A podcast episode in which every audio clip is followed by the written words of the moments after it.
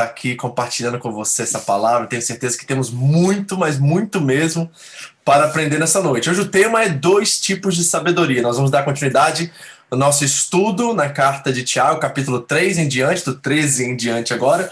Vamos recapitular o que aconteceu semana passada. Tiago trabalhou a questão da língua, né?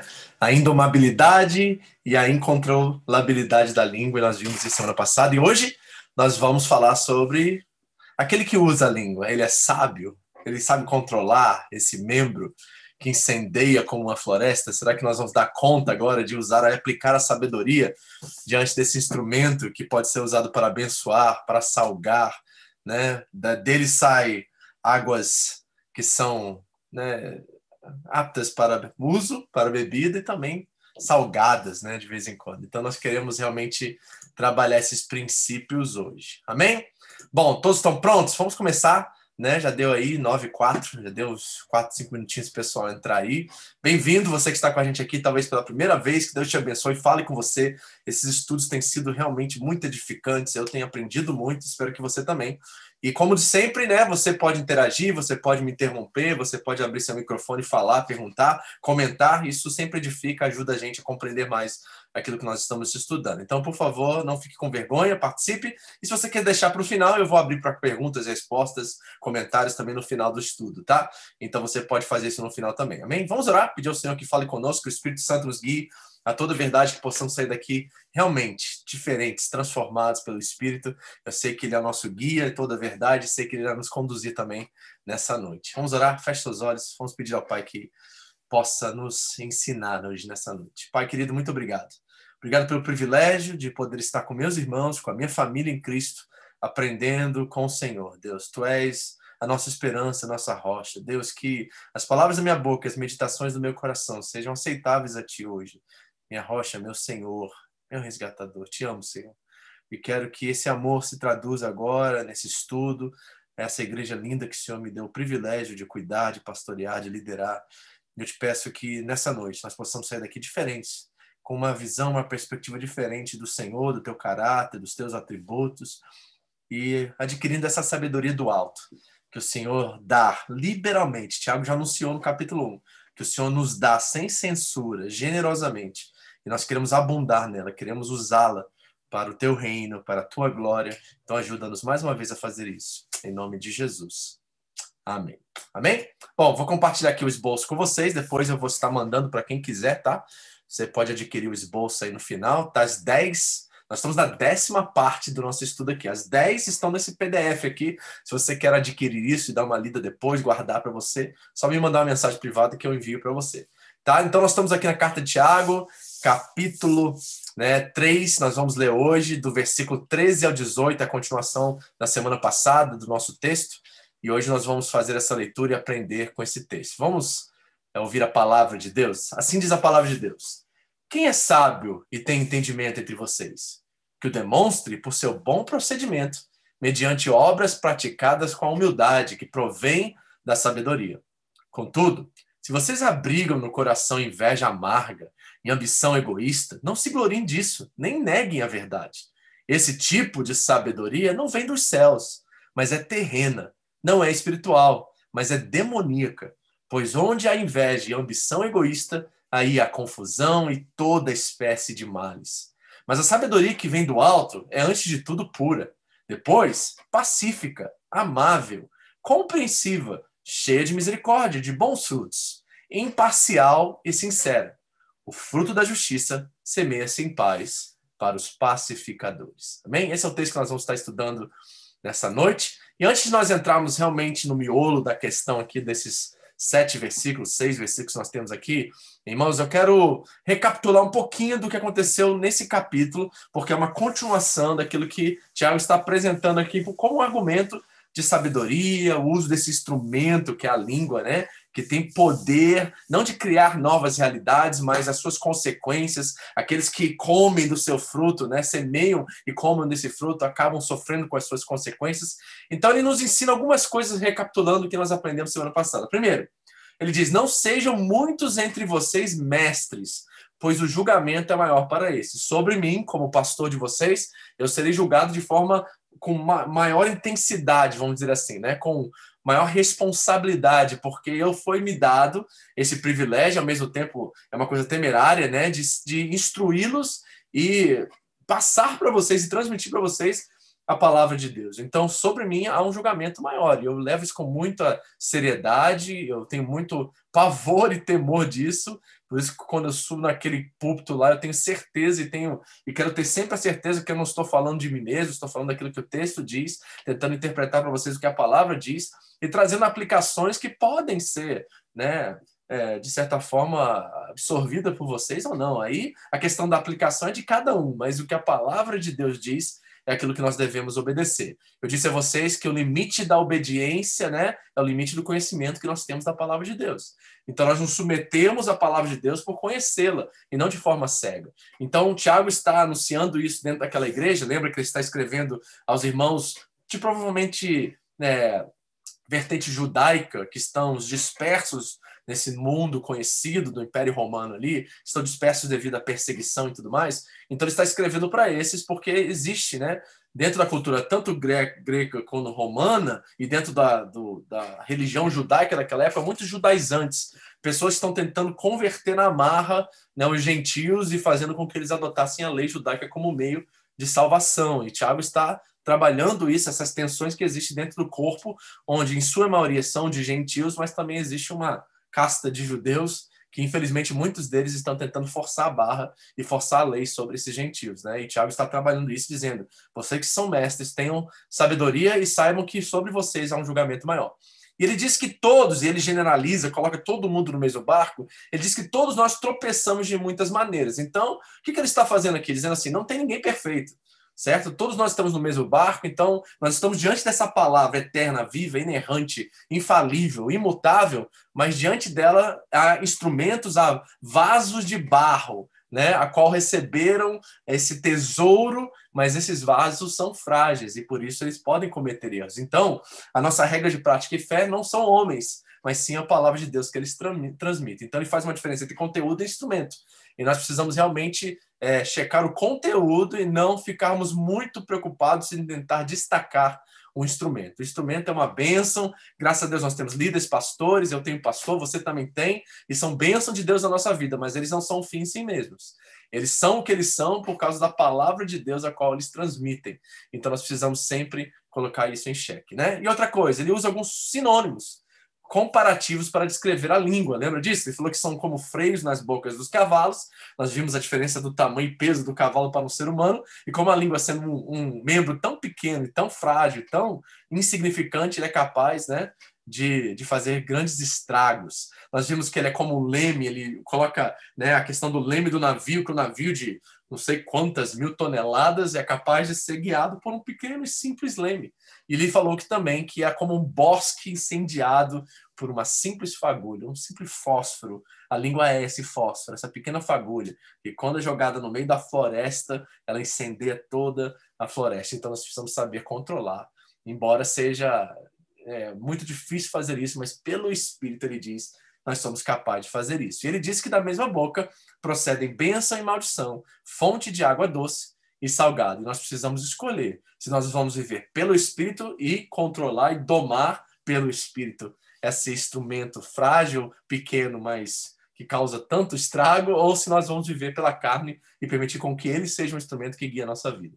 Então, nós recapitulamos aqui agora o capítulo 3, né, e nós vamos ver esse tema que está sempre recorrente nas escrituras sagradas, principalmente no livro de Tiago, que nós precisamos conciliar aquilo que nós cremos com aquilo que nós praticamos. E eu vou repetir aqui a, a esses versículos porque eles novamente surgem aqui no capítulo 3, do 13 ao 18, né? Tiago está falando novamente sobre esse tema, que é a prática, né, ligada à consciência, à crença, à fé. É muito importante que nós pratiquemos aquilo que nós pregamos. Então ele diz: "Sejam praticantes da palavra e não apenas ouvintes, enganando vocês mesmos." Aquele que ouve a palavra, mas não põe em prática, é semelhante a um homem que olha sua face no espelho e depois de olhar para si mesmo, sai e logo esquece a sua aparência.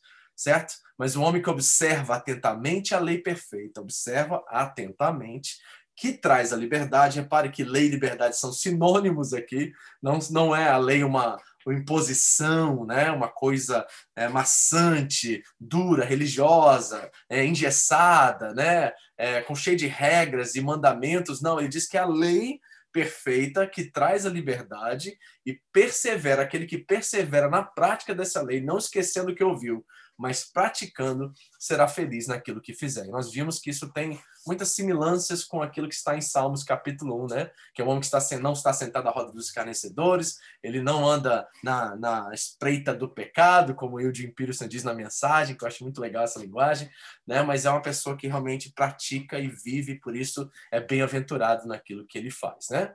Então eu queria apresentar para vocês um, não sei se vai funcionar aqui, espero que funcione, um pequeno vídeo de 12 minutos, tá? Preste atenção que eu acho que você vai entender por que, que eu estou apresentando esse vídeo e por que, que ele faz sentido dentro do contexto que nós estamos conversando aqui, tá? Então, deixa eu colocar aqui para vocês, para um minutinho. Só um minutinho, deixa eu... Tum, tum, tum, tum. Ok, vamos lá.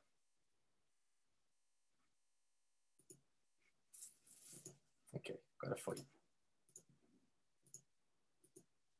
A roupa nova do rei. Era uma vez um imperador arrogante. Peraí, volta. em um reino distante. Aqui, achei. Vou voltar, tá? A roupa nova do rei. Era uma vez um imperador arrogante e vaidoso que vivia em um reino distante. Este imperador amava roupas e gastava todo o seu dinheiro em roupas chiques para que ele sempre estivesse bonito. Ele passava a maior parte do seu tempo em frente ao espelho, experimentando roupas. Estou bonito, alfaiate? O que você acha? É claro que está, meu rei. Tudo que você veste lhe cai bem. Esse reino era um lugar muito divertido de se morar. Vendiam-se tecidos coloridos, acessórios e também muitas lembranças. Um dia, dois vigaristas vieram ao mercado e se apresentaram como tecelões que faziam os melhores tecidos do mundo. E é claro que eles conheciam os desejos do rei por roupas novas e tecidos únicos. E imediatamente começaram um boato. Eles diziam que suas roupas eram feitas com tecidos especiais, que tinham uma característica única muito importante, que tornavam as roupas invisíveis para as pessoas incompetentes e tolas. E é claro que o boato rapidamente chegou aos ouvidos do rei. Incrível! Incrível! Se eu usar essas roupas, vou poder saber imediatamente quais são os meus serviçais que realmente merecem o título. E também poderei saber quais são os incompetentes. Chamem esses alfaiates agora! E então os vigaristas vieram ao encontro do rei.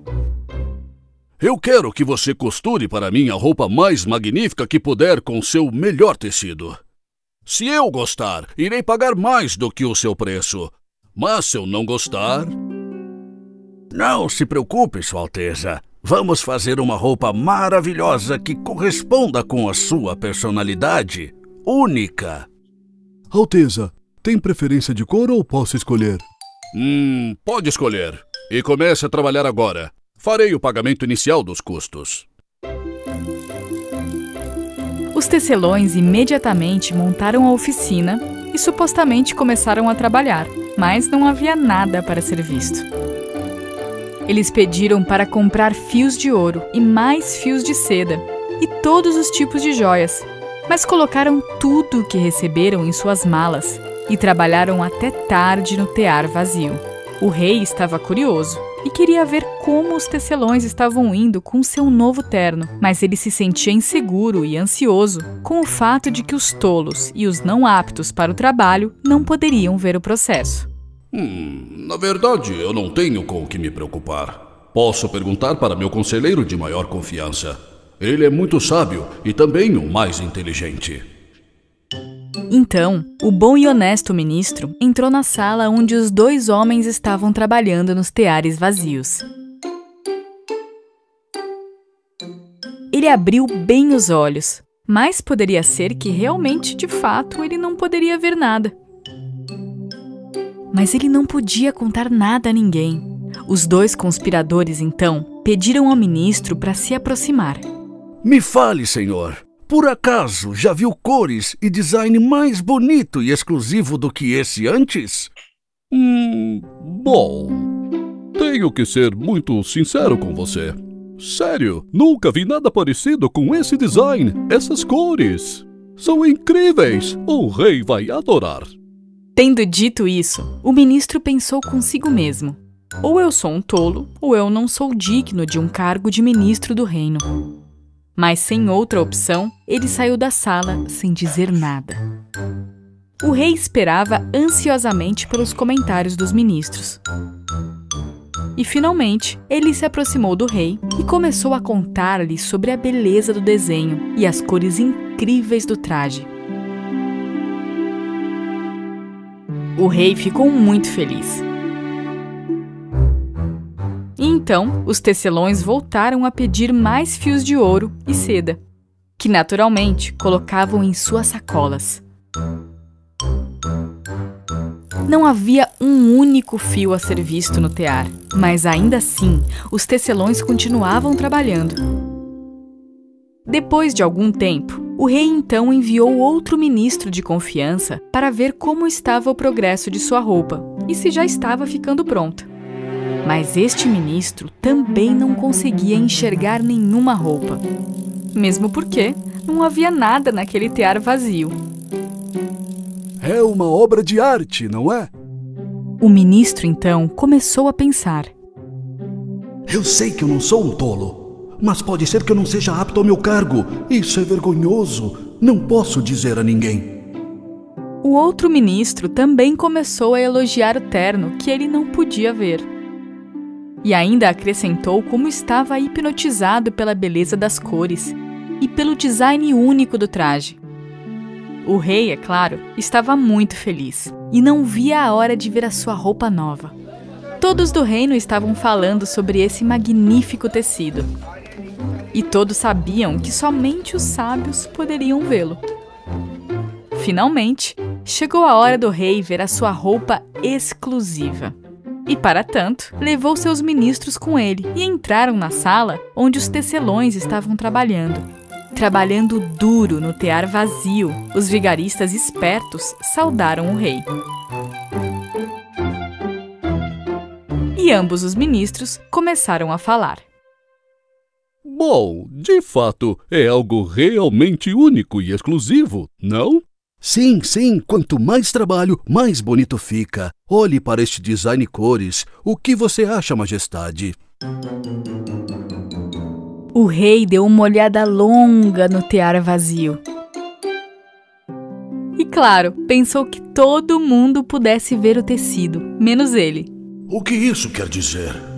Não enxergo nada. Isso é impossível. Eu sou um tolo ou não sirvo para ser um rei? Esse era o pensamento do rei. Mas não foi bem isso que ele falou. Uau! Tão lindo! E tão requintado! A coisa mais maravilhosa que eu já vi! O ministro ao lado dele, é claro, teve que apoiar o seu rei e disse: Nossa, tão bonito e requintado! Então foi sugerido que o rei usasse este novo traje na próxima festa. E o rei não teve escolha a não ser aceitar. Todo o reino esperava ansiosamente para ver o novo traje. Todo mundo estava elogiando os tecelões. O rei também premiou os tecelões com uma medalha e deu-lhes o título de Os Tecelões Secretos do Palácio. Um dia antes da grande celebração, os dois amigos trabalharam a noite toda até o nascer do sol. E todos viram o quanto trabalhavam para terminar o novo traje do rei. De manhã, o rei reuniu seus homens mais confiáveis e aproximou-se dos tecelões. O seu traje está pronto, majestade. Os dois homens colocaram os braços para cima, supostamente mostrando algo, e disseram: Estas são as calças, o casaco e a capa. E mostraram as roupas inexistentes, uma a uma. O rei e seus homens não puderam dizer uma palavra. As roupas são leves como plumas. Essa é a característica da nossa costura: beleza e máximo conforto. Majestade, permita-nos vos ajudar a vestir a roupa. Poderia, por favor, vos despir?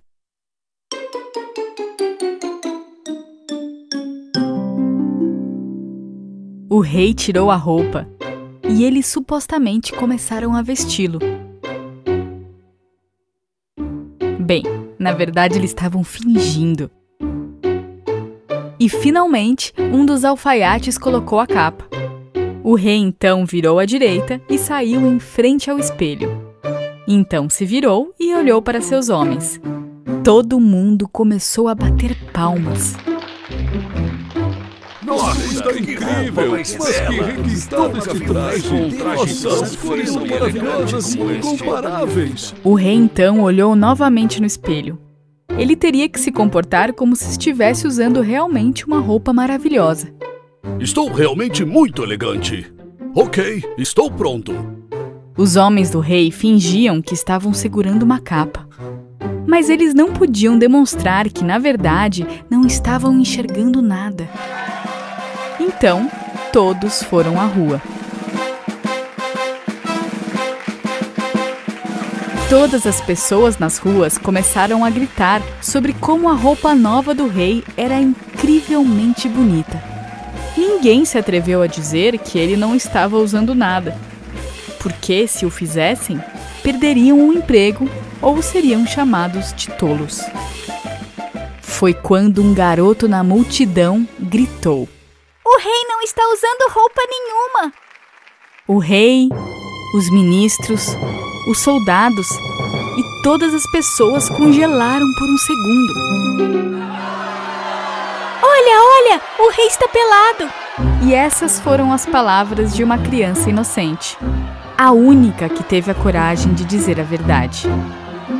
Então, o pai da criança disse: É verdade, o rei não está usando roupa alguma, ele está pelado. No final, todos então criaram coragem e começaram a gritar: O rei está pelado! O rei está pelado! O rei está pelado!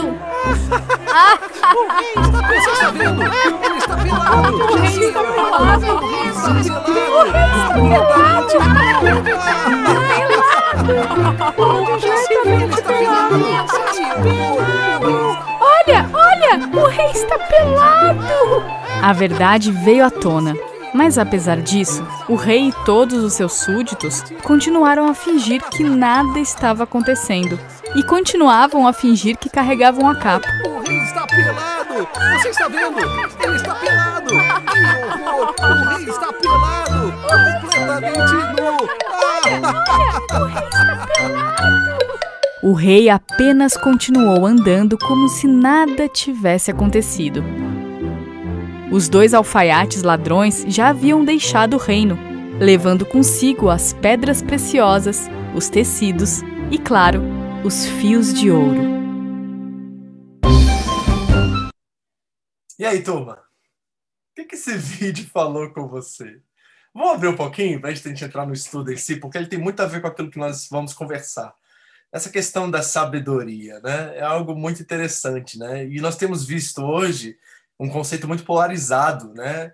De informação, de notícias, de conceitos, de ideias que realmente se movem, se polarizam através de massa, de multidão, né? De gente que pensa só de um jeito e vai com a, a massa e acaba adotando, aceitando conceitos e verdades que na verdade não são verdades, mas fazem parte do conceito da, da multidão, né?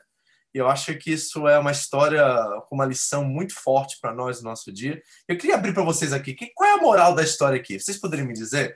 Alguém poderia aqui abrir o microfone e falar? O que, que para vocês foi a moral dessa história? E como que se aplica isso hoje é, no que nós temos vivido nos nossos dias? Alguém? Eu, pode falar, pastor? Por favor. Eu acho que uh, eles estavam mais preocupados com o que as pessoas estavam pensando deles ou de como que elas iam ver ele, né? Por isso que eles, é, todo mundo que foi lá, mesmo o mais sábio, ainda se preocupava, porque é uma, uma certa de falta de confiança, né? Nele mesmo, de saber que, olha, eu sei, eu sei o meu valor, eu sei que aqui realmente eu dou conta, mas o medo dele era tanto perante as pessoas e dois desconhecidos, que ele nem sabia quem era, da onde que veio, e mesmo assim, com medo do que as pessoas fossem falar e fossem pensar dele, ele deixou tudo aquilo que ele já tinha aprendido, toda a sabedoria, ele acabou deixando para trás para para tipo assim, para não ser rejeitado ou julgado pelas outras pessoas. Assim, para mim foi isso que eu entendi, né? Amém. Que mais? Alguém mais? Fale da, do aspecto que isso trabalha dentro da religião em si. Pense na religião. Oi, oi, oi. Quem mais? Pode dar uma ajudar a gente aí com um comentário. Eu acho que uh, as pessoas acabam se não sendo elas mesmas, tipo assim, se moldando a outras, outros padrões para que para que sejam aceitas ou sejam tipo de alguma forma é, iguais às outras, entendeu? Tipo, é, se, se eu vejo muito isso nas crianças, né? Por exemplo, agora na, na é, ele às vezes eu vejo, por exemplo, o Matheus falando com um amiguinho dele, e eu fico ouvindo e falo, não é ele, esse não é ele, ele está se moldando ao padrão do amiguinho para que ele seja aceito pela, pelo amiguinho, entendeu? Uhum. Então, eu acho que acontece isso com a gente também, é, tanto na igreja, quanto no, na, na, na, na, no... Porque, por exemplo, tem gente que é bem, bem espiritual na igreja, aí chega no trabalho não é tão espiritual. Por quê?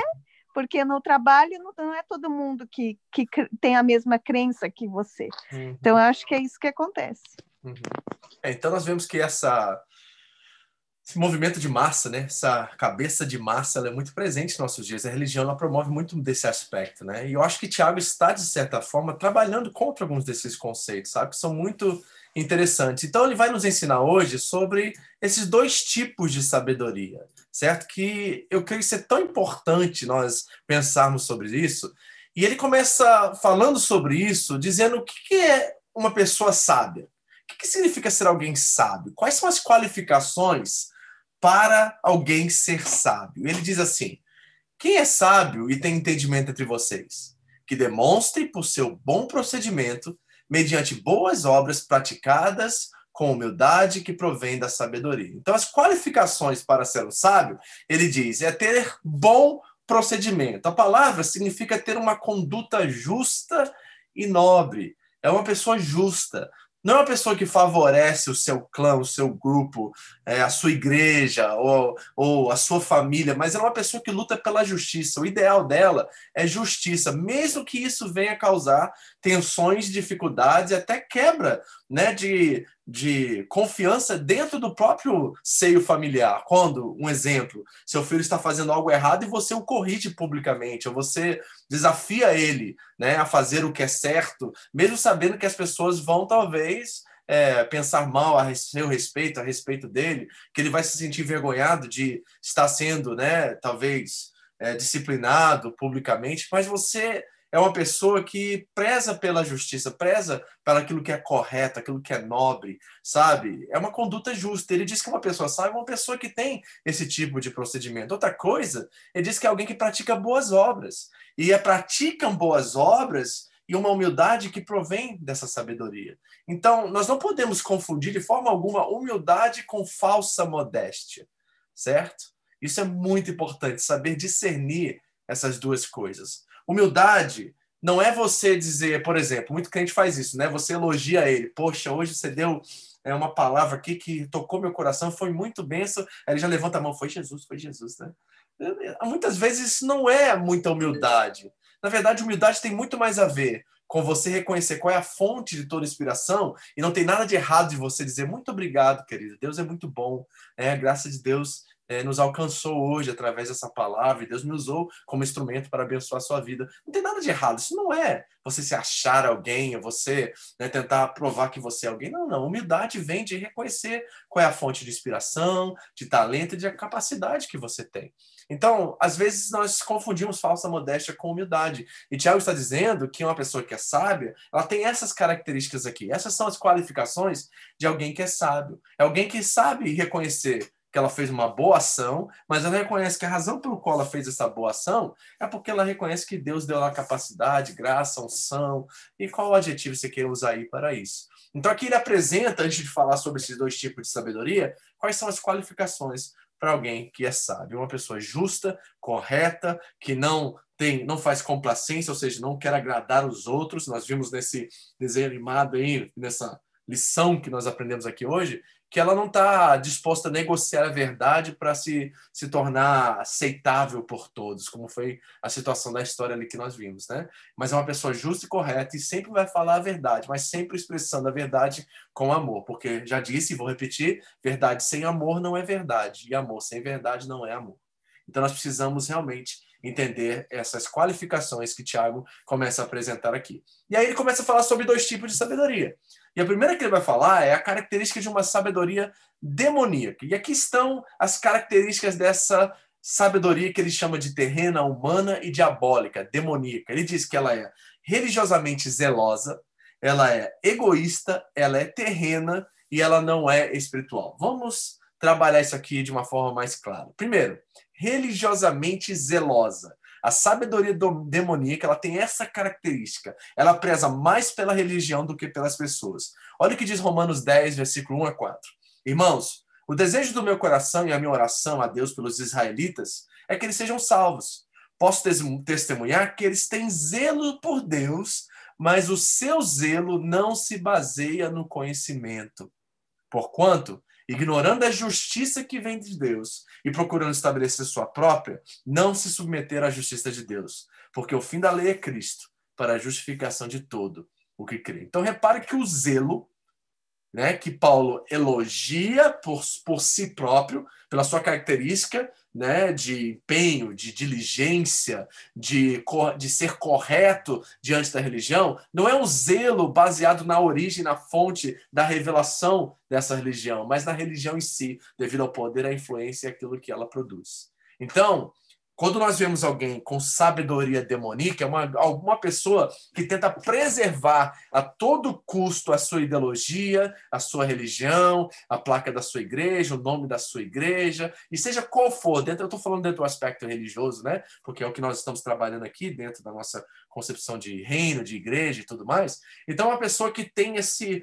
esse ela destaca muito mais a sua religião, seu clã, seu grupo, do que as pessoas do que Deus, por exemplo. Tiago vai dizer que esse tipo de sabedoria ela é demoníaca. Okay? Segunda, ele diz que ela é egoísta.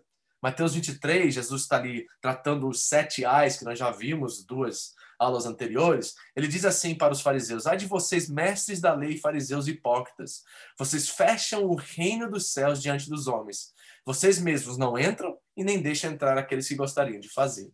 Então repare que ele está nos apresentando aqui um tipo de sabedoria que ela é egoísta, ela só pensa em si mesmo. Ela só se apresenta diante de um, de um benefício próprio, de uma remuneração que vai favorecer a ela. E ela só, se, ela só comete, ela só se compromete em ser aplicada, ou ser vivida, ou ser é, experimentada se existe benefício, se existe remuneração, se existe retribuição. Ela é, por si e por essência, egoísta, certo? Ela não está pensando mais no outro, mas sim em si mesma. Ela é egocêntrica e não outrocêntrica.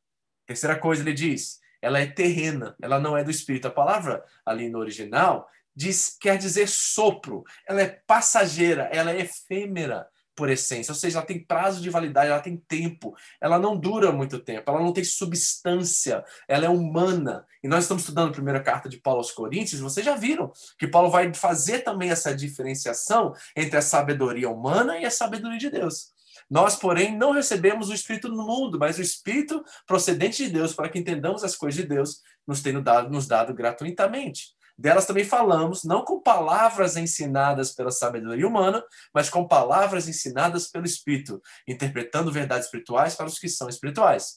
Quem não tem o Espírito não aceita as coisas que vêm do Espírito de Deus, pois são loucura e não é capaz de entendê-las, porque elas são discernidas espiritualmente. Mas quem é espiritual, e aqui não é espiritual lá em cima, porque isso seria de volta esse conceito muito egocêntrico, egoísta. Nós não estamos falando de alguém que é do céu e alguém que é da terra, nós estamos falando de alguém que anda com o Espírito Santo, que tem um relacionamento íntimo com o Espírito Santo. A palavra espiritual no original significa do Espírito, mas quem é do Espírito discerne todas as coisas. E ele mesmo ninguém é discernido, pois quem conheceu a mente do Senhor para que possa instruí-lo? Nós, porém, temos a mente de Cristo. Então, repare que Paulo faz também essa ela causa propositadamente essa tensão entre sabedoria humana e sabedoria do alto, sabedoria de Deus, e Tiago está repetindo exatamente esse conceito, que a sabedoria humana, terrena, não do espírito, assim que ele a categoriza, ela é passageira.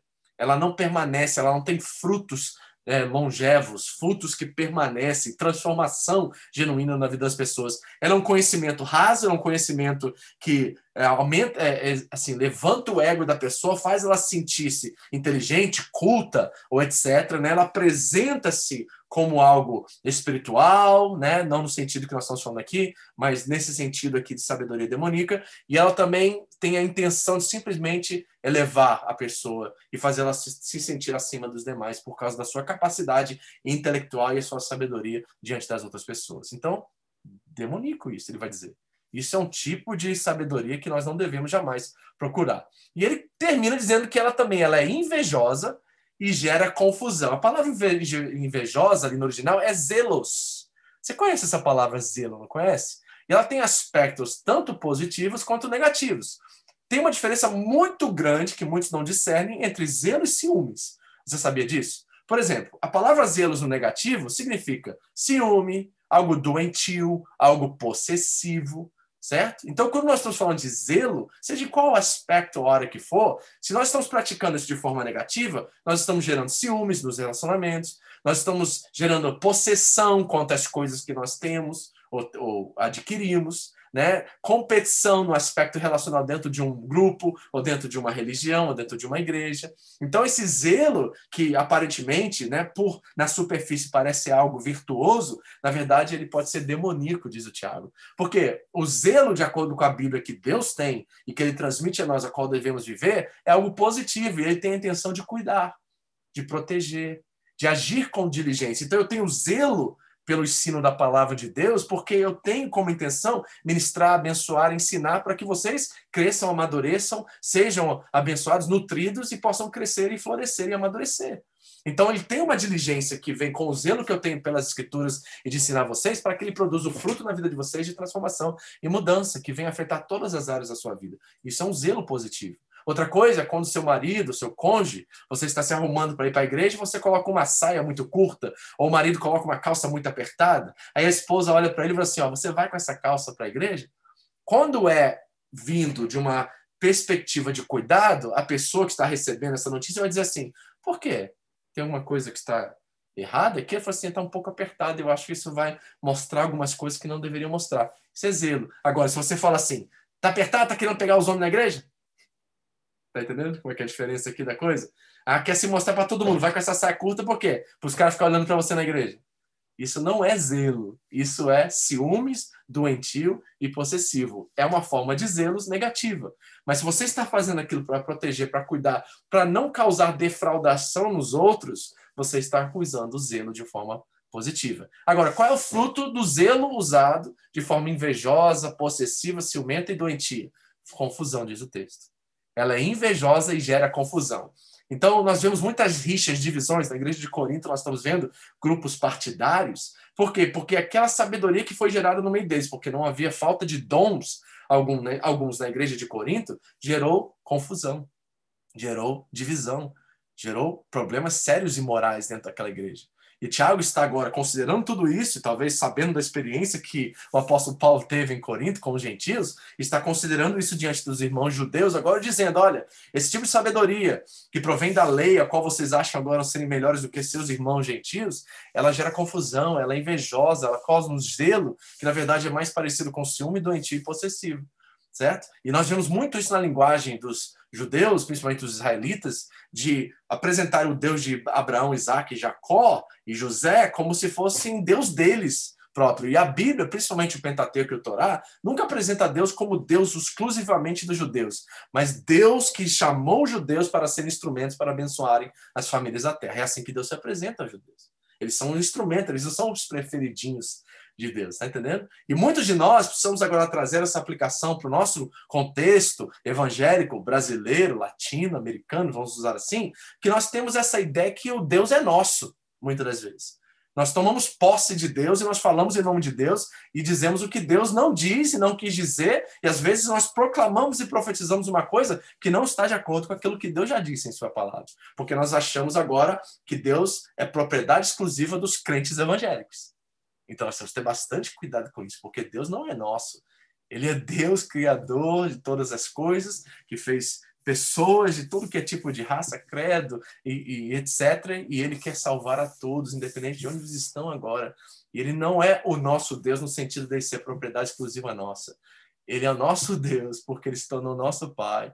E agora nós somos filhos dele, adotados na família de Deus. Uma pessoa adotada, gente, ela jamais se sente filho, assim no sentido assim literal da palavra. Ela é adotada e tem um sentimento de gratidão eterna por ter agora sido inserido naquela família. Ela sempre vai saber que existe essa distinção, mas ela sabe que quanto mais amor o pai e a mãe demonstram sobre ela, menos essa fronteira, essa barreira, esse distanciamento vai se apresentando e cada dia mais as linhas vão se interlaçando e daqui a pouco você se sente como filho, mas sempre você sabe que você foi adotado e por isso você tem um eterno sentimento de gratidão porque aquela família te resgatou. Esse é o nosso sentimento em relação a Deus. Paulo diz que nós fomos adotados, recebemos o espírito da adoção, por isso agora podemos dizer que somos herdeiros e co-herdeiros com Cristo. Filhos. Entendeu? Então, cuidado com esse zelo. Ele começa falando sobre um, ah, um zelo religioso. Aí ele fala sobre o egoísmo, ele fala sobre uma coisa terrena, demoníaca, espiritual, que não é do espírito. Ele fala que ela é invejosa, ela gera confusão. Então, cuidado como você se apresenta, com o conhecimento que você tem, com aquilo que você descobriu. Quando alguém de outra religião, de outra crença ou de outra igreja chega e apresenta um conceito que é distante daquilo que você crê ou é completamente oposto, tenha sabedoria do alto Tenha discernimento de saber como agir, como falar, a hora de falar e não falar, para que você não se sinta, se apresente como alguém arrogante, que apresenta mais essa sabedoria do que a outra.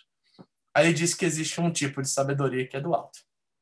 Ele chama isso de sabedoria do alto. Olha só que coisa, eu gosto dessa coisa. Não é alto assim, tá? Lá em cima e aqui embaixo. É da dimensão de Deus habita. É uma sabedoria que vem de Deus.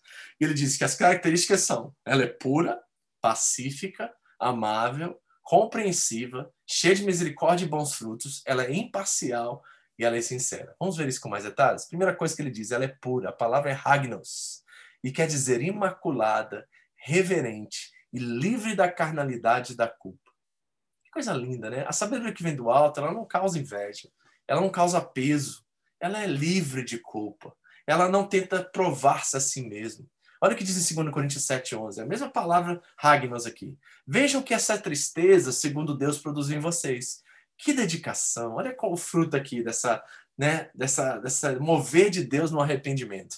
Dedicação, que desculpas, que indignação, que temor, que saudade, que preocupação, que desejo de ver a justiça feita. Aí diz assim: tudo vocês se mostraram Ragnos, puros, inocentes a esse respeito.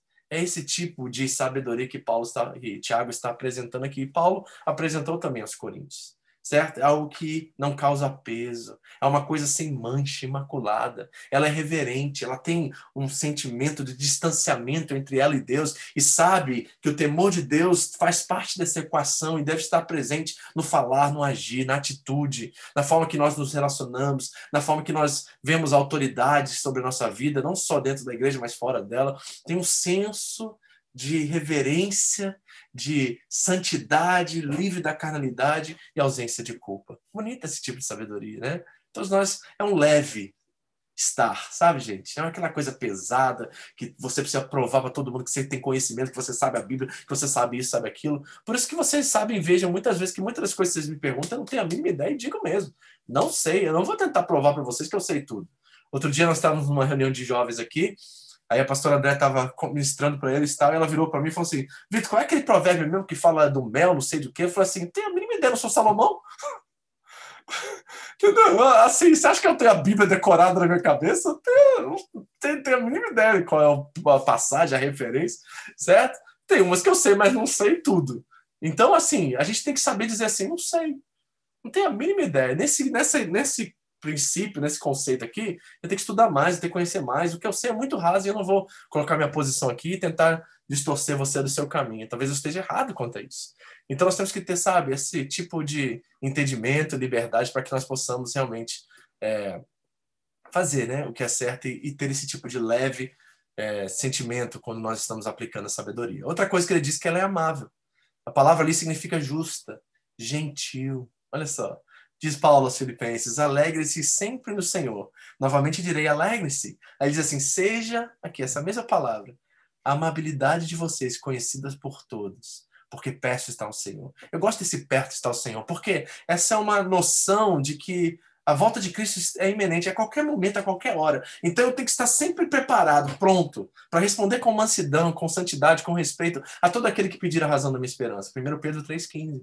Então tem um sentimento nessa pessoa de, de, saber quem ela é, onde ela está, o que ela deve fazer o tempo todo, e saber que as oportunidades são únicas na vida e ela não pode deixar com que essa sabedoria que ela precisa expressar, que vem do Espírito, que é do alto para ela, possa, de certa forma, é, desviar a pessoa do caminho, ou então causar uma barreira, ou ser algo tão arrogante, tão sem sensibilidade do espírito, que não se torna amável e não atrai a pessoa pelo espírito a essa informação que possa levá-la à salvação.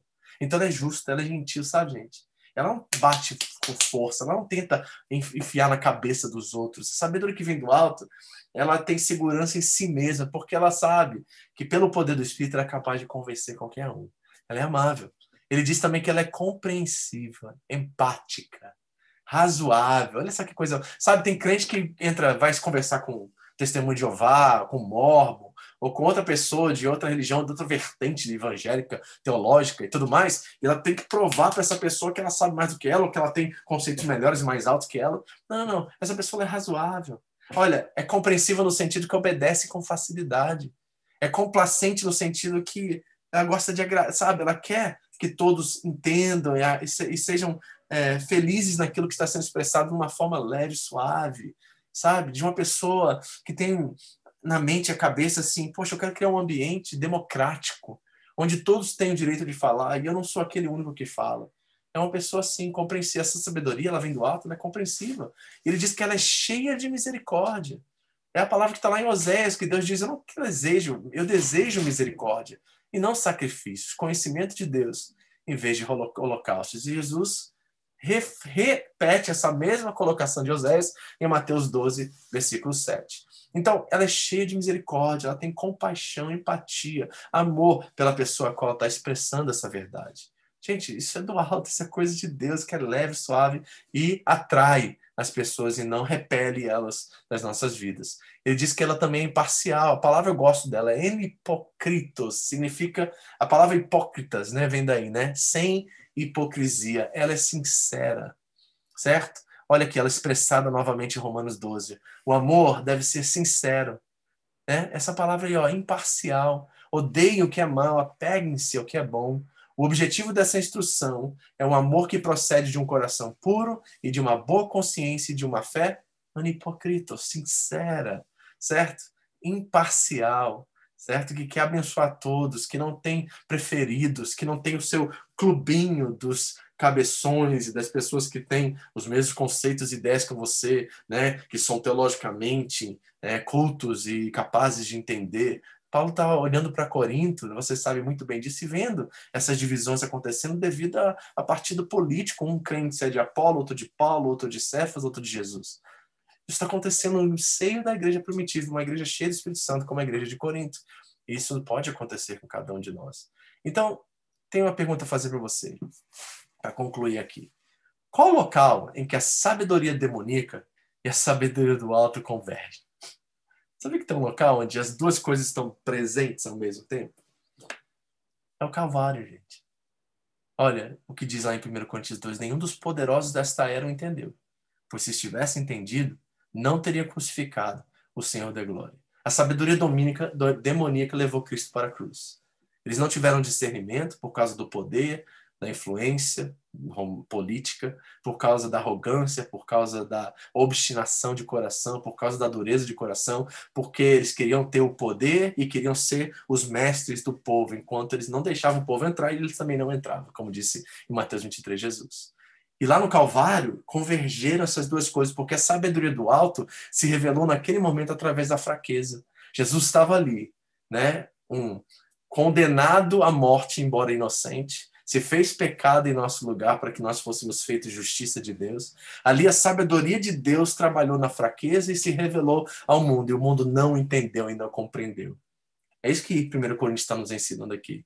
Que embora a sabedoria de Deus era algo que aparentemente aparecia fraco e o Jesus morto aparecia ser um Messias morto e fraco, ali o poder de Deus estava se revelando, porque Paulo diz que o poder está na pregação da cruz. Ali se convergeram as duas coisas. E também em Cristo nós vemos que nele habita toda sabedoria e todo conhecimento. Então também se converge em Cristo certo? Porque ele se fazendo pecado por nós e morrendo em nosso lugar, ele submeteu a sabedoria humana à sabedoria de Deus, se revelando Senhor e Salvador sobre as nossas vidas. Então nós temos algumas coisas a pensar aqui nessa noite. Hoje foi bem ponto, né? Deu uma hora, né? Não parece, passou rápido. Mas eu queria conversar com vocês sobre o que, que nós podemos entender e compreender sobre o que nós estamos vendo aqui. Como é que nós temos vivido diante do conhecimento, da sabedoria, daquilo que Deus tem nos revelado, nos mostrado, principalmente daqueles que estão dentro da nossa casa? Será que nós estamos tentando nos impor sobre eles? Talvez tentando fazer com que a nossa vontade se estabeleça e não a vontade de Deus em certas situações, em coisas que você gostaria que acontecessem e não acontecem, e talvez você está tentando forçar o conhecimento, a revelação e a convicção na vida dessas pessoas enquanto elas não chegaram a esse tipo de entendimento. Como que nós, como cristãos, que temos a sabedoria de forma liberada, sem censura, generosamente dada. Em Tiago, capítulo 1, versículo 5, diz exatamente isso. Como nós podemos agora, ao receber isso gratuitamente, aplicar isso da forma que ela seja pura, compassiva, que ela seja amável, que ela seja gentil, que ela seja imparcial? Como que nós podemos expressar isso agora? Né? Vamos trazer isso agora para o chão aqui do nosso estudo aqui, nesse tempinho que nos resta. Como você pode praticar essa sabedoria que você recebeu de forma que ela não seja egoísta, que ela não seja zelosa pela religião, né? que ela não seja, de certa forma, demoníaca no sentido que ele colocou, não sendo do espírito e sendo terrena, humana? Como que nós podemos viver a partir dessa revelação que nós temos aqui agora? Quem gostaria de me ajudar aqui e conversar com a gente? Ou testemunhar, ou comentar alguma coisa que você tem reparado, entendido e precisa realmente ser transformado por isso? Quem? Pode falar, tá, gente? Sem vergonha, por favor.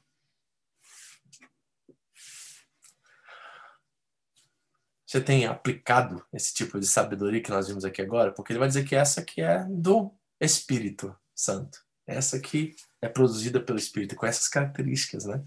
De pureza, de tudo isso que nós vimos. E aí? Alguém? Eu acho, eu acho que a sabedoria é, é, a gente, quando a gente vai adquirindo sabedoria de Deus, a gente vai entendendo que, que ela é usada e ela é sabiamente usada quando a gente se vê inferior aos outros, entende? tipo, não superior. Por ser sábio, eu sou superior a quem não sabe, por exemplo, mas é não, não isso, mas é sempre a favor do próximo, a favor do outro, não é, tipo, é porque é muito fácil a gente é, deixar a sabedoria, a, tipo, a sabedoria demoníaca no caso, né? De tipo assim, achar que, nossa, eu sou melhor. Eu vejo muito cristão achando, tipo assim, eles são do mundo, tipo assim, eles são inferiores a mim, porque eles são do mundo, entendeu? Tipo assim, eles, não, eles são do mundo, eles não sabem de nada. Eu sei uhum. de tudo, eu sou superior, eu já tenho a salvação garantida e vocês vão para o inferno, tipo assim, sabe? Uhum. É, eu, eu, vejo muito essa arrogância, esse, essa soberba das, da, de, de cristãos, tipo assim, uh, não estou odiando todos, mas tipo a maioria que, que, tipo, às vezes a gente vê, e às vezes até, tipo, se acha melhor por ser de tal, de tal bandeira de igreja, ou que acha que tipo sabe mais que, que quem está em outra igreja de fulano, igreja de ciclano. Então acho assim que a verdadeira sabedoria de Deus, quando vem de Deus, vem com amor. Vem uhum. com amor ao próximo, não a mim mesmo, uhum. tipo, mas ao próximo, né? É, tem a falsa tipo... modéstia que é muito presente, né? Eu acho que dentro a religião ela potencializa muito a falsa modéstia, né?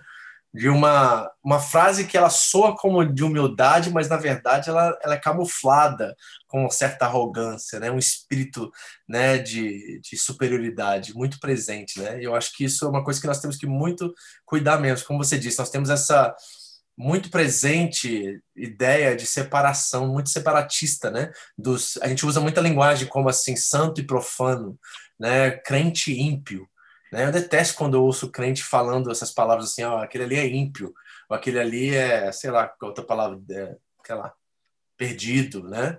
Até uma das coisas que eu trabalhei muito com o pastor Marcelo no nosso moto que a gente tinha né, dentro do, do, nosso lema como igreja, é que a gente sempre falava assim, ó, nós somos uma igreja família alcançando o perdido, e aquilo sempre me incomodou.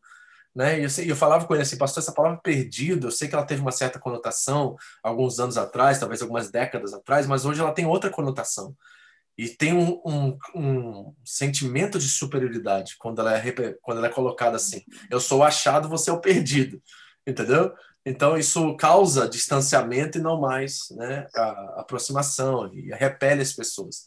Então, nós mudamos né, até esse lema recentemente. O pastor Marcelo adotou uma linguagem que poderia ser, que, que revela o nosso coração mesmo, de não achar, embora nós sabemos que entre aspas, as pessoas estão perdidas porque elas estão sem o conhecimento da verdade de Deus pelo Evangelho, nesse sentido, mas elas estão perdidas como se elas não fossem importantes, ou ninguém, ou não tem, ou não sabe nada porque não conhece a Bíblia. Não tem nada disso. A gente sabe que Deus se revela de múltiplas formas e a revelação especial é a palavra. Mas ele se revela ao coração humano, ele se revela através da natureza, ele se revela através de tantas formas que, na verdade, ele está mais perto dos homens do que ele, eles, eles pensam que ele está. Foi isso que Paulo disse em Atos 17, por exemplo, né? Naquele monte lá, diz assim: vocês servem um Deus que está muito mais próximo de vocês do que vocês pensam. Então, ele está perto, ele está atraindo você através de vários instrumentos que ele usa. Né? Então, nós precisamos realmente cuidar dessa linguagem que às vezes acaba causando esse distanciamento, que vai repelindo as pessoas da gente. Né? Débora, você quer falar, filha? Pode falar. Oi. Oi, tá me ouvindo? Sim. Aí eu vou desligar a câmera, com vergonha. é, para mim, sabedoria, estava até conversando com o Humberto esses dias, né? É. E é uma coisa que eu tenho, é, eu sempre fico pensando muito sobre isso. É, eu já tive algumas experiências a, com a respeito desse tema, é, e para mim, assim, é muito, implica muito, assim, em questão de conhecimento e de orgulho porque é, a gente sempre acha que quem sabe muito, né? Às vezes a gente conhece uma pessoa que estudou muito, fez faculdade, doutorado, mestrado. E isso não quer dizer que a pessoa é sábia. Às vezes ela não consegue aplicar todo aquele conhecimento com sabedoria, né? E todo aquele conhecimento, às vezes, não adianta de nada. Uhum. Você pode ser um teólogo e, às vezes, não conseguir, com uma palavra, evangelizar ou ganhar uma vida, uhum. por falta de sabedoria. Uhum. E essa historinha mesmo falou muito de orgulho, né? Porque às vezes a gente sabe tanto, estuda tanto, e aí o orgulho, né, entra dentro da gente, a gente quer que todo esse conhecimento que eu tenho faça algum efeito. E muitas vezes pela minha própria vontade, e não pela vontade de Deus.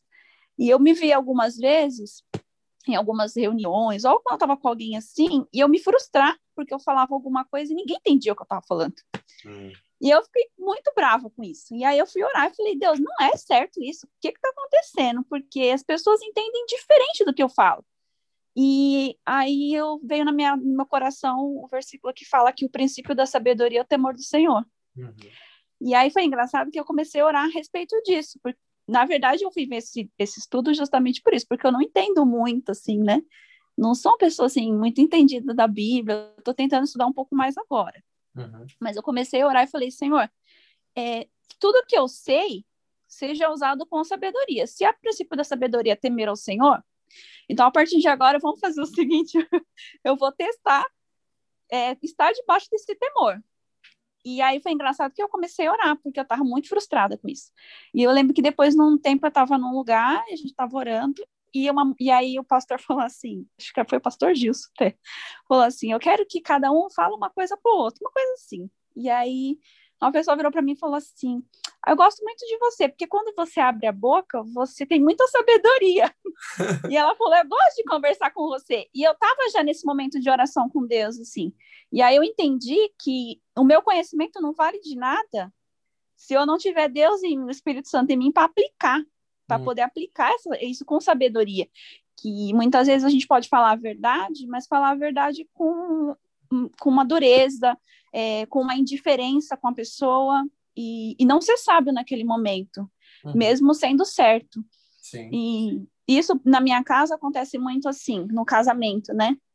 Quantas vezes eu queria falar com meu marido alguma coisa que eu estava certa, mas eu não estava sendo sábia naquele momento, não sei o momento certo, a palavra certa. E aí eu comecei a entender que os momentos que eu orava e falava para Deus e falava, Deus, é isso mesmo? E perguntava para Deus e ia falar com ele depois, dava certo.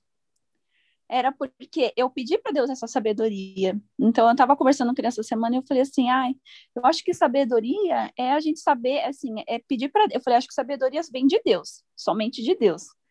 E aí a gente até falando de Salomão, né? que ele pediu a sabedoria e ele teve muitas outras coisas, porque Exato. ele soube usar todos os conhecimentos e os recursos que ele já tinha, que como rei ele ia ter, mas com sabedoria ele conseguiu multiplicar muito mais, ele foi muito rico, né, e muito poderoso, de que a gente, de, de ter essa, é, essa consciência em Deus, de poder usar tudo que ele nos dá, com uhum. essa sabedoria que só vem dele.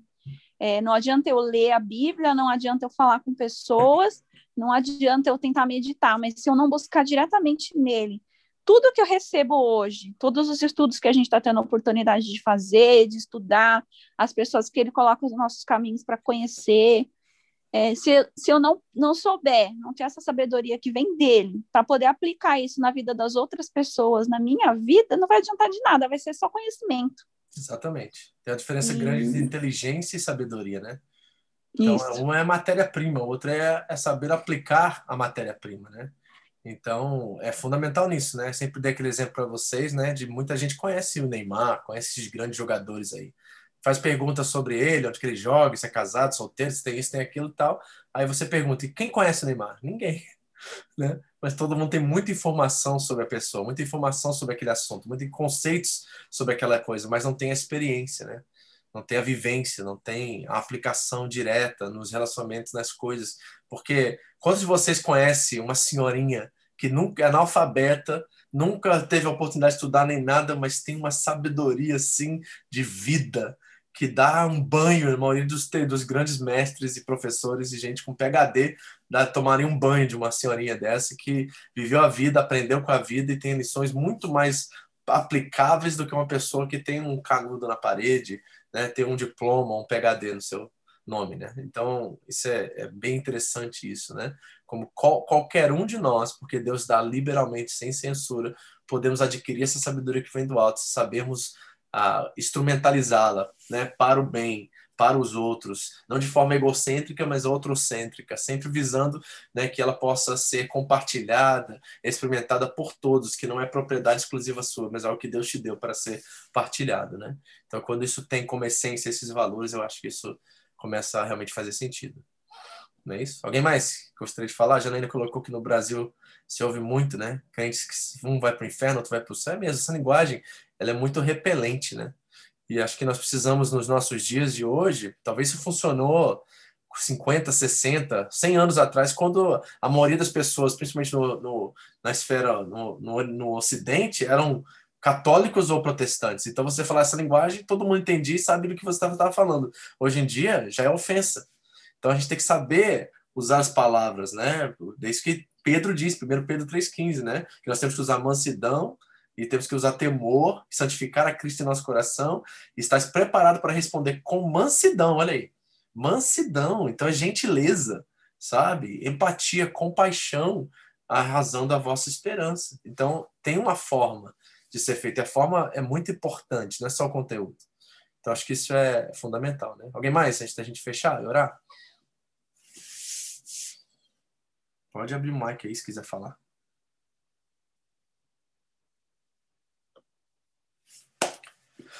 Não? Pastor. Sim, manda, Lu. Eu só quero comentar, né, que é sugoi como a gente cristão, eu, falando de mim agora, ouvindo essa palavra, né, você começa a pensar assim, nossa, essa atitude que eu tive é demoníaca, né? tipo, isso é, é normal, pastor? Ah, é, eu tenho, muito, eu tenho algumas atitudes demoníacas também. Sendo cristão, a gente acaba fazendo, usando, às vezes, em muitos momentos da nossa vida, principalmente na nossa vida particular em casa mesmo, que são as pessoas mais próximas, né? Sim. A gente acaba não colocar, pelo que eu entendi hoje, assim, né? Você vai ter a sabedoria se você não colocar em prática a palavra de Deus. Se não está uhum. ali alinhada com a palavra de Deus, não é sabedoria de Deus, né? Uhum. Então, é. e quantas vezes a gente às vezes faz isso, né? Eu, eu me vejo assim, né? E até estava pensando também, não só isso, né? Igual aquele. Pensando na, na parte, igual o pastor falou, daquele vídeo sobre. Voltando da religião, né? Uhum. É, é, às vezes, o, aqueles, aqueles te, tecelões, né? Que é que estava tecendo lá. Né? Uhum. Isso, ele hoje no mundo gospel, gospel você vê muitos. Uhum. E a gente segue muito, a gente, assim, de modo geral falando, né? Muita gente segue vai no fluxo, acredita no que eles acreditam, mas no fundo você não acredita naquilo. Uhum. Mas você vai na onda, né? É, então, eu achei super agora. Né? Tem muita frase de efeito evangélica, né? Que a gente acaba Sim. repetindo por causa é, E às vezes a gente pensa até que é bíblica, né? E nem é bíblica, uhum. né? Porque a gente aí às vezes limita é, nos jargões deles, assim, né? uhum. né? Eu, eu falo por mim, tá, pastor? Que eu muitos anos eu vivi assim, né? Uhum. É, então, porque eu já vim de seitas, então é, a minha vida foi realmente assim, sabe? O rei aí andando pelado pela cidade. Mas, graças a Deus, estou vestindo roupa agora. boa, boa. Cada boa. dia a gente põe uma peça, né? Mas é sugoi a gente saber que mesmo hoje, a gente, o Espírito Santo, sendo cristão, a gente pode ter atitude que não é sabedoria divina. Uhum. Então, quem somos nós, às vezes, para julgar as outras pessoas que estão ali, que uhum. um, um, um, outro jargão que usa muito, né, do mundo, né? Do mundo, uhum. pessoal do mundo, do mundo eu falo, muitas vezes a gente tem atitude, às vezes, pior do que essas pessoas que são realmente do mundo mesmo, sendo cristão, né? É, e a gente acha e... que quando Jesus fala que ele enviaria o Consolador, e ele diz que ele convencerá o mundo do pecado, da justiça e do juízo, a gente se coloca no lugar do ele ali. Entendeu? É. Então a gente acha assim, não, é a Adriana Talita que vai convencer ele do pecado, da justiça e do juízo, mas não é assim. Eu já quis ser Espírito Santo do Lincoln sempre. Às vezes hoje eu ainda sou. Eu, uhum. eu, agora eu sei identificar, né? Na hora que eu tô sendo Espírito Santo nele, eu já paro e respiro e sair de perto, porque senão eu não paro de falar, né? Exatamente. Mas amém, pastor. É só isso que eu queria compartilhar. Amém. Muito boa aplicação, eu gostei, né? Então nós temos que simplesmente, como cristãos, nós precisamos só remover os obstáculos. Nosso papel é tirar a fumaça da frente para que eles vejam Cristo, não nós. Vejam Cristo. Então, meu papel todo dia é quando apresentado com uma preposição, uma coisa que a pessoa quer, uma proposta de alguma coisa, sendo ela da igreja ou fora da igreja, meu papel é só sabe? Não respo... Às vezes tem coisas que eu não respondo. Eu só tento remover um móvel da frente dela para que ela possa ver quem está do outro lado. Sabe? Meu papel é fazer assim: deixa eu tirar só essa cortina aqui, abrir ela, você chegar quem está do outro lado da, da janela ali, que você vai ver que é Deus que está ali. Então, às vezes, nós tentando, estamos tentando fazer o papel do Espírito Santo, sabe? E nós temos que aprender, pedir sabedoria que é dada gratuitamente e liberadamente e generosamente, como o texto diz, e, prender, e pedir ao Senhor assim: Senhor, como que eu uso ela agora para o benefício dessa pessoa, para a tua glória e para o teu reino. Qual, o que, você espera de mim aqui agora? Respostas concretas, imediatas, diretas para resolver esse problema dessa pessoa, ou então ajudá-la a encontrar um caminho a qual ela vai ter a descoberta por si própria e ver o Senhor no meio disso tudo e poder se tornar dependente em Ti e não nos meus conselhos e não na minha é, no meu pastoreio. Muitas vezes as pessoas usam pastores como muletas espirituais isso acontece muito, tem muita gente me ligando pedindo, e eu já sabe. É, por que as pessoas quase não me ligam, né? Porque elas sabem que não vai ouvir resposta. Então, eu assim, ó, hoje foi lá no grupo do, da leitura, né? Pastor, quem é Priscila? Lê Atos 18. Não vou falar quem é. Corre atrás. Porque quando você tiver descoberta por si próprio, ela se torna convicção. Sabe? Se vem de alguém, a gente fala assim, é informação. Mas quando nós descobrimos por nós próprios, aquilo parece que entra e fica. E permanece com a gente, porque foi algo que a gente conquistou sabe? É o que a gente fez, é o que a gente teve a atitude de correr atrás. Então, muitas vezes as pessoas ficam irritadas comigo como pastor porque elas querem que eu dê uma resposta para elas, e eu não vou dar. Eu falo assim, o que, que você acha? O que, que você acha que é correto? Uma, hoje, essa semana, me ligou uma. Falou assim, ah, tá reclamando, reclamando, reclamando, reclamando. Eu só mandei assim, Jesus no seu lugar, ele falaria tudo isso que você falou? Foi só isso. Aí demorou uns 10 minutos no WhatsApp. Aí recebi uma mensagem. É, pastor, você tá certo, me perdoa. Eu não que falar nada. É só, só tirar o armário que está cobrindo a janela onde Cristo está ali. E você tira o armário e a pessoa vê Cristo. E ela vai ter a descoberta disso por si própria. E eu acho muito interessante a estratégia de Jesus com os religiosos, porque Jesus não respondia uma pergunta que eles faziam. Jesus devolvia outra pergunta. Jesus sempre respondia a pergunta deles com outra pergunta. Por quê? Porque Jesus estava colocando cada um deles nas suas próprias pressuposições, para que eles pudessem pensar por si mesmos aquilo que eles estavam colocando para fora e talvez chegar à realização e o conhecimento da verdade. Isso aconteceu com alguns, como Nicodemos. Que Nicodemos teve a conversa com Jesus, Jesus jogava a pergunta, ele não sabia responder, Jesus perguntava de novo, e aquilo entrou de tal forma na cabeça de Nicodemos que lá no fim do ministério de Jesus, lá na cruz, ele está ajudando José de Arimaté a tirar o corpo da, da cruz. E Jesus não deu uma resposta para ele, claro. Jesus deixou ele pensando deixou ele colocando ele nas suas próprias pressuposições e agora tentando avaliar sua fé, suas crenças a partir daquela nova informação, nova verdade que foi apresentada. Então, nosso papel muitas vezes é isso. Isso é sabedoria do alto, ela é humilde, sabe? Ela reconhece também as bagagens que as pessoas trazem consigo mesmas, sabe? Isso é muito importante. Nós temos que ter mais temor a Deus no sentido de sermos mais empáticos. Porque às vezes a gente está tentando enfiar na cabeça da pessoa o que ela nunca vai entender porque ela não compreende as coisas daquela maneira. Entendeu? E a gente tem que ter um pouquinho mais de sabedoria e humildade para isso. Alguém mais? Abriu um iPhone aí, quer falar? Não? Foi sem querer? Ok. Vão, alguma pergunta mais para a gente fechar, gente? Comentário, alguma coisa? É, nós precisamos de maturidade mesmo, Amanda. Você colocou bem, né? Maturidade é muito importante. Então, acho que a maturidade vai nos dar aquilo que realmente nós precisamos no momento certo. Jesus prometeu que ele colocaria a palavras nas nossas bocas. Então, vamos confiar nisso. Amém? Vamos o pastor, orar? se ficar longo, pastor. Falar. Pode falar. Se ficar longo, pode me responder depois. Eu não Vai. sei se o pastor até comentou, porque eu perdi alguns, né? Mas e aquele louvor lá, tem ciúmes de mim? Como fica nessa história dos ciúmes? Qual, qual é o? Não entendi. Não tem aquele louvor? Tem ciúmes de mim? Que o Espírito tem ciúme da gente? Eu, eu não conheço, entendeu? Não. A palavra ali é zelo, né? Não é ciúmes. Então, assim, interessante, né? Esse, esse texto, certo? Então, não é ciúmes, é zelo. Então, novamente, né? Falta um pouquinho de aplicação de contexto, certo? Essa carência muito emocional, né? De achar que o Espírito Santo tá lá, tadinho dos, tadinho dos seres humanos, eu preciso deles para mim sobreviver e ser quem eu sou. Não é essa a ideia bíblica. Deus não precisa da gente, ele quer. Ele nos quer. Isso que é a coisa interessante sobre a Bíblia. Deus está completo, totalmente sem nenhuma carência ou vazio na sua existência na Trindade. Então ele não precisa da gente usar aquele texto para dizer que Deus tem ciúmes e está assim atrás de nós como nós fôssemos o objeto da sua adoração, da sua existência. Isso é completamente antibíblico, herético, e nós precisamos, na verdade, saber que é nós que precisamos de Deus, não ele que precisa de nós. Então, eu acho que né, saber trabalhar isso aí é muito importante. Né? Então, a questão do zelo, é, Deus tem zelo, mas a gente tem que olhar esse texto depois com mais clarinho. Vamos fazer um estudo sobre isso e ver realmente o que está sendo transmitido ali, que eu tenho a plena certeza que não é ciúme, isso é aquele sentido humano, né, muito limitado. Amém? Mas porque eu já cantei muito esse louvor, pastor. Só por isso é, que eu é. queria saber. Tem que ter um pouquinho mais de sabedoria, principalmente com as músicas dos nossos dias, né?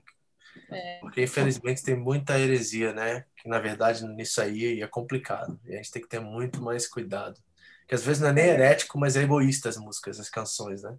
Então a gente precisa realmente pensar o que a gente está tentando transmitir, deixar que nosso coração seja guiado, né? Por essa, esse emocional muito carente, muito fraco, na verdade.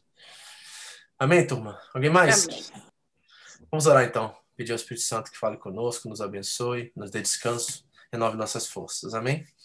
Pai querido, obrigado, Senhor. Nós pedimos ao Senhor que nos ajude a ser sábio. O Senhor nos ensinou nessa noite que a sabedoria ela provém da humildade, ela é gentil, ela é pacificadora, ela não gera confusão, ela não é terrena, ela é do Espírito, ela é íntima com o Espírito Santo, ela é pura, ela é sem culpa, sem mancha, ela é realmente algo leve, suave, maravilhoso, a qual nós podemos experimentar com gozo e alegria. Senhor, a sabedoria que vem do alto, ela nos traz alegria. Então nós queremos, Senhor, cada dia mais, que teu Espírito nos conduza a toda a verdade, que nós possamos ter discernimento. Vai, Ragírio, se você não entrar, ninguém vai te chamar. Em todo momento, Senhor. Você tem que dizer qual os Senhor. Te agradeço, te peço, te louvo, e que a tua mão esteja sobre nós e que nós possamos realmente a cada dia mais crescer, amadurecer como cristãos, para sermos um sinal do reino de Deus onde quer que estejamos. Senhor, muito obrigado. Uh, renova as forças dos meus irmãos, abençoa eles no trabalho, na escola, onde eles forem amanhã, que a tua mão esteja com eles, Senhor, que possamos ter uma semana abençoada, guarda eles do Covid, da, dos vírus, da influenza, todas essas coisas que nós estamos enfrentando aí no dia a dia, e ajude-nos o mais rápido possível, Deus, a voltarmos a sermos igreja, a estarmos congregando juntos, porque eles têm sido muito, têm sentido muita falta disso, e eu também creio que eles também, Senhor. Abençoa-nos, dê-nos descanso, renova nossas forças, em nome de Jesus. Amém. Amém, turma? Deus abençoe a todos. E até semana que vem, se Deus quiser. Amanhã tem discipulado com jovens. A pastora está falando sobre maturidade. Se quiser entrar, fica à vontade, tá? Você pode participar também, tá? E estamos juntos. Até semana que vem, em nome de Jesus. Amém? Vou mandar o esboço, tá? Só me manda uma mensagem no Face, no Messenger, se você quiser esse esboço e eu vou mandar para você, tá? Por favor. Deus abençoe. Boa noite. Bom descanso a todos.